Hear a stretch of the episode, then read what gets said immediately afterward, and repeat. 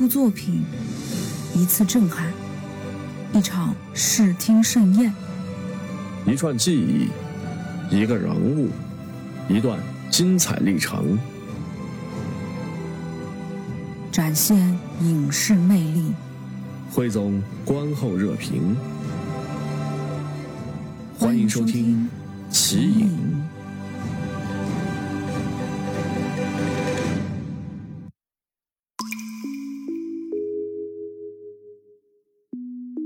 欢迎来到今天的奇影影评类节目中，我是主播柚木点点。Hello，大家好，我是阿奇。今晚的节目呢，我们来跟大家聊一聊这部电影《我本是高山》。那这部片子呢，想必有人看过，有的人呢没看过。没错。对了，阿奇，你知道吗？前一阵子电影《我本是高山》多次被骂上热搜。该剧组及有的出品方把电影被骂归结为有人故意抹黑，他们说这是恶意的、有组织的诋毁。哎，是吗？点点，那这部电影《我本是高山》有没有人故意抹黑它呢？我想应该是有的，但这个有是极少数的，绝大多数给差评的网友呢，其实都是自发的。一个网友说的特别好啊，要在网上特意组织这么大的发声量，花费起码得上亿。没有人有任何必要花费上亿去狙击一个成本几千万的电影。一般来说，真正发酵的大的事情几乎都是自然发酵的，跟组织没有多大关系。我本是高山，为什么会被骂？这里面究竟发生了什么？接下来就让我们带你来解读今天要说的这部电影。这电影被骂其实并不冤，为什么不冤？我们来说说几个焦点的问题。第一个，酗酒问题。剧中原型本来是一个父亲酗酒，但片方在拍摄的时候将父亲酗酒改成了母亲酗酒。为什么这样改？演员海清在接受媒体采访时说：“其实呢，主要是想表现张老师不光是对孩子的救赎，也是对母亲的一个救赎。”从海清的采访可以看出，剧组的出发点并没有恶意。之所以这样改，其实就是想凸显一个概念：张桂梅影响的当地三代女性，救一个女孩可以救三代人，改变母亲，改变自己，改变未来。嗯，刚才点点说的这个没错。那我觉得呢，电影《我本是高山》剧组的出发点虽然是好的，但是它的问题在于什么呢？这样一改的话，就出现了两大问题了。一个是在咱们国家农村女性的酗酒比例呢。比较低，根据统计数据呢是百分之零点二，所以说网友们就觉得不真实。二一个是什么呢？跟张桂梅创办华坪女高的初衷起了冲突。张桂梅为什么要创办华坪女高？她不是说是为了反抗男权，也不是说为了提倡女权。那么她的出发点其实是十分朴素的，在资源匮乏的大山、农村和乡镇。女性是天生的弱势群体，过着一种恶性循环的生活。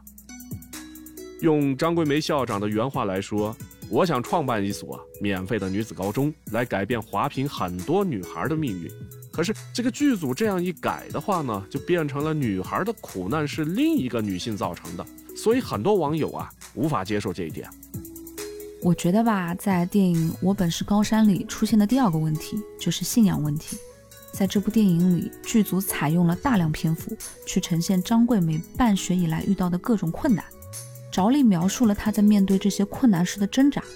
但是剧组犯了一个非常大的错误，把支撑她坚持下去的动力和信念的来源交给了她已经亡故的丈夫。在张桂梅办学中的那些困难时刻，在她每一刻想要放弃的时刻，脑海里闪现的都是她与丈夫温馨生活的影像。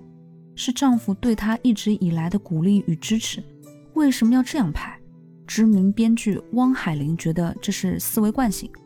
这些年参加的创作会议很多，一再要求创作者不要喊口号，要接地气，写老百姓能理解、能接受的情感，不要写观众理解不了的崇高，脱离人的常情的牺牲，尤其不要在片中说豪言壮语，做超越常人的事情，强调要平民化。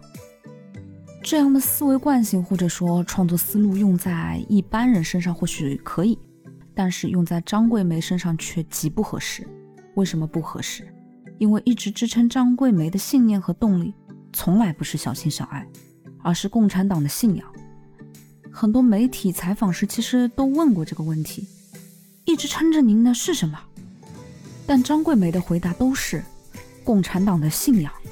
嗯，剧组这么改的话，可能也是想让张桂梅呢更加人性啊，更加像正常人，怕那种太高大上了不接地气。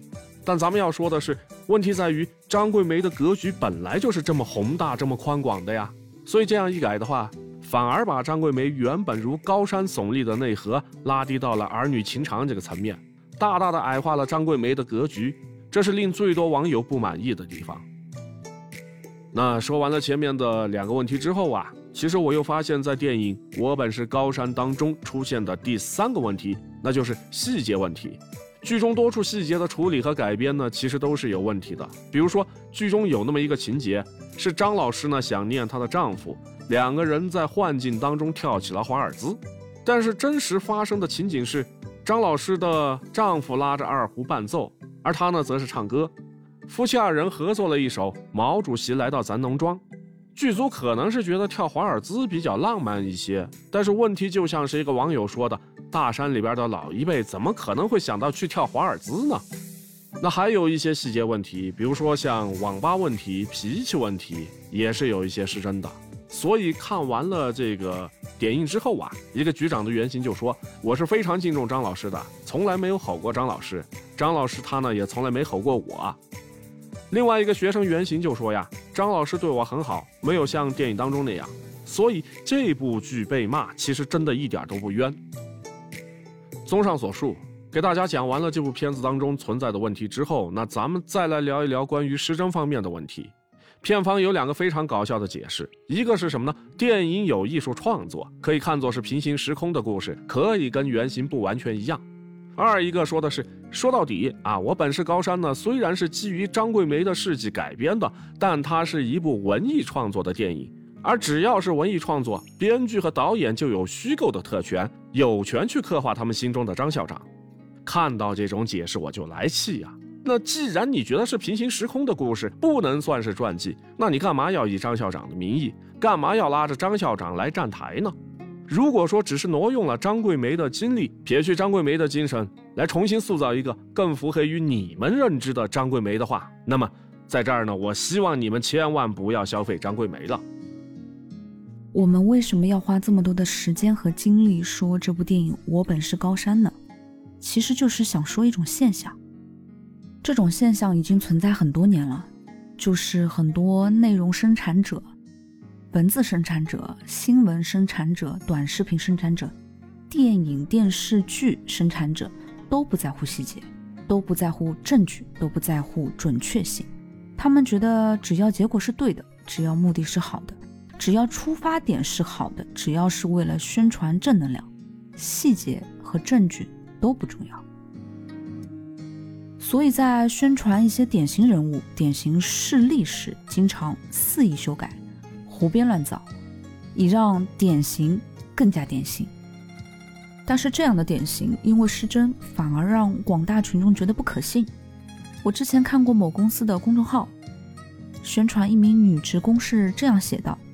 怀了二胎，不顾劝阻，两个晚上通宵加班，直到第三天晚上出现流产的症状，请求丈夫把标书送到医院，自己仰面躺在病床上，一字一句交审。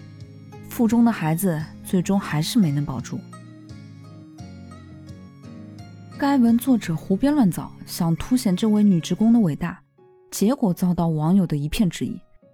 一个怀了二胎的孕妇连续通宵加班，居然没有一个人制止。领导同事这么没人性的吗？都出现流产的症状了，还举着标书让老婆细细嚼审，丈夫如此没人性的吗？病人都要流产了，居然还允许这么操劳，医护如此没人性的吗？看了这样的宣传报道，我一点没有感动，只觉得荒唐和虚假。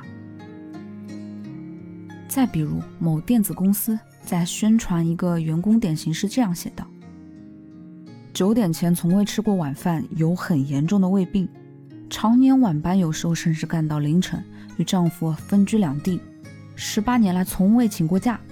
他曾经在晚上把两岁的孩子锁在家里，电闪雷鸣后，他赶回去，孩子眼神空洞，缩在墙角，哭不出来，也喊不出来。那天很冷，但孩子的身上全都是汗。该文作者胡编乱造，是想凸显这个女职工的无私奉献，结果也是引来网友的一片谩骂。这样的宣传，不但一点不激励人不说，还让人觉得很愤怒。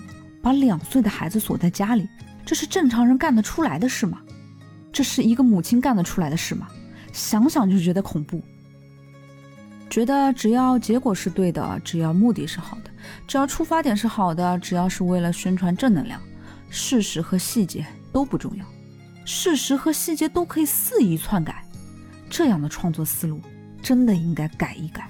嗯，对，没错，咱们把注意力呢转移回到影片《我本是高山》里边吧。整个剧组他们其实一直觉得很委屈啊，我们的出发点是好的呀，都是为了宣传张校长啊，都是为了让人记得张校长呀。但是请记住，不管你出发点有多好，如果说结果出了问题。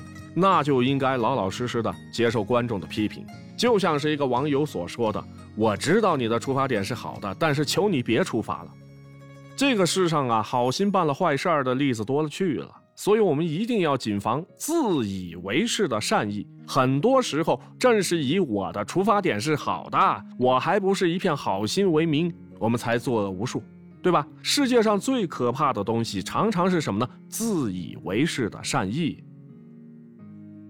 又说到支撑张桂梅坚持下去的动力和信念，我想起了一张照片。这张照片是表演艺术家孙少兰发布的。孙少兰是大型歌剧《江姐》的饰演者。二零一八年的时候，孙少兰去华坪女中演出歌剧《江姐》。那天演出结束后，孙少兰在学校拍摄风景，这时张桂梅悄悄走过来，把头靠在了她的肩上。这幕场景被旁人拍摄了下来。孙少兰在朋友圈写道：“他悄悄地靠近我，是因为我是饰演他最喜欢的江姐的人。他轻轻地把头放在我的肩上，是因为他心目中的英雄离他更近，而我此刻是他与英雄灵魂对话的媒介。我不敢动，怕打断了他的思绪。希望他闭上眼睛的那一刻。”真能看到他一辈子崇拜的女英雄，投入江姐的怀抱。他用他的生命在践行着先烈的遗志。我不自觉的泪如断线的珠子，串串滚落。张桂梅多次表示，江姐是我一生的榜样。她的坚强，她的忠诚，她的坚定信念，她的无畏，成了我一生的楷模。我要以她为榜样，做她那样的人。我们今天为什么要说这张照片呢？其实就是觉得说到动力和坚持，相比于电影中的那些丈夫闪现的桥段，用这样真实发生的场景，其实更加具有说服力。张桂梅的故事其实不需要任何演绎，真实展现就足够伟大。真实，自有万钧之力。感谢您的收听，喜欢的话就关注、订阅、点赞吧。更多精彩，敬请关注下期的节目。朋友们，再见。